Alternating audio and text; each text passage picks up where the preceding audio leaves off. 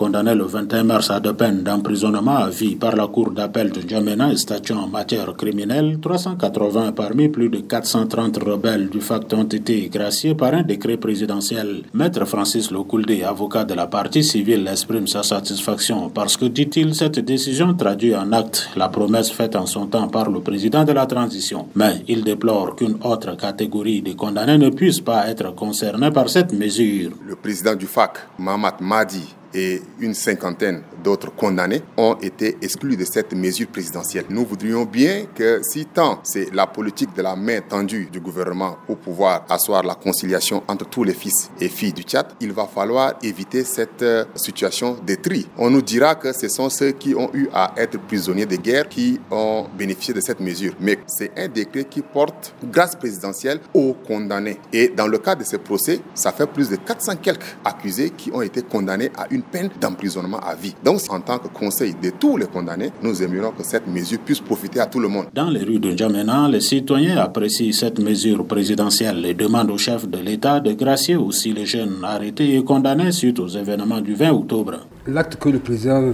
vient de faire, je crois que c'est une très bonne chose pour euh, aider maintenant les frères qui sont en Italie, avec les prêtres en train de négocier pour le retour au pays. Sinon, le premier acte qu'ils ont pris pour condamner les rebelles, ça va enfoncer et qu'on va repartir encore à la case de départ. Moi, je trouve que c'est un bon acte, mais seulement il faudrait que cet acte-là soit élargi pour d'autres condamnés également, tels que les manifestants qui étaient arrêtés, ceux qui avaient pris les armes pour tirer sont graciés.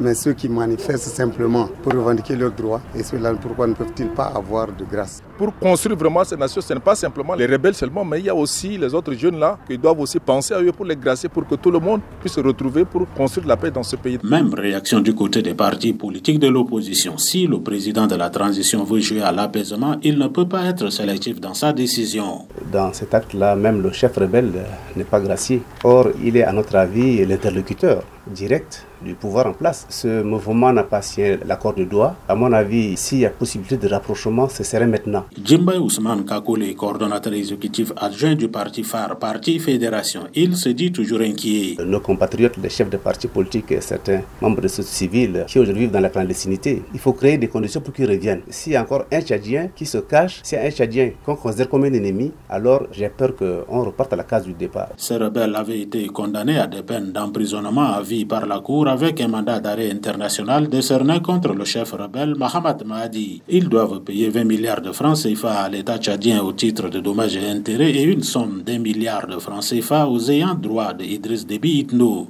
André Kodoumadjingar N'Djamena pour VOA Afrique.